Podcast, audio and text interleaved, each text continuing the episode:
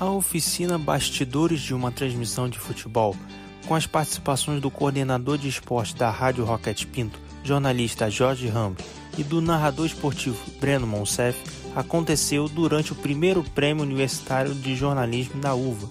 Na ocasião, eles comentaram como é transmitir a emoção na narração esportiva.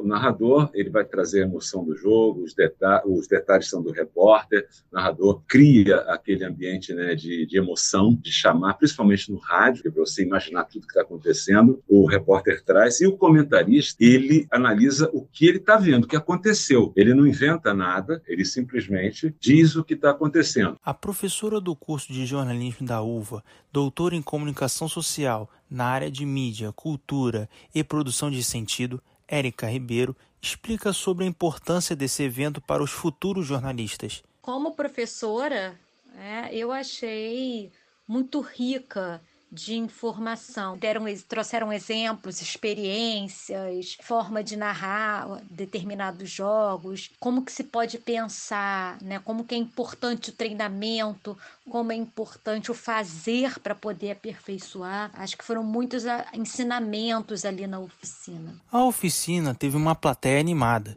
que interagiu com os palestrantes e que fez várias perguntas. Uma das que mais chamou a atenção dos convidados foi como eles se preparam para uma narração esportiva.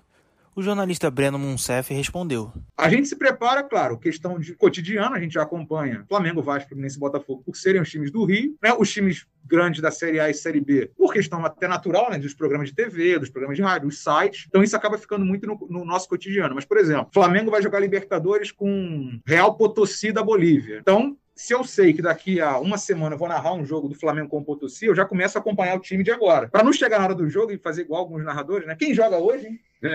quais, são, quais são os times que jogam? Não pode. Para a professora do curso de jornalismo, Érica Ribeiro, a oficina foi um sucesso. Acredito que sim. A gente teve um total de 75 participantes, uma média de 68 pessoas na, na sala ao mesmo tempo, chegando ao máximo a 71, porque tem gente que cai e por aí vai, então foi isso. E não só essa, essa questão, né? A própria participação com perguntas, com a atenção, enfim, foram muitas e muitas perguntas feitas. É, é um assunto que interessa, né? O futebol, de certa forma, ele move muito a sociedade brasileira. As pessoas gostam. Contar um pouco sobre a questão histórica, os bordões são muito legais, e eles são muito bons. A opinião de quem assistiu também foi positiva. O estudante de jornalismo do sexto período, Pedro Lessa, afirmou que essas oficinas agregam conhecimento e já espera por mais eventos sobre o tema. Pra gente que gosta de futebol, tá ligado? Eu achei, pô, muito agregador, podemos dizer assim, tá ligado? Na verdade, eles compartilhando as experiências deles com a gente e a gente absorvendo é, tudo que eles têm a dizer.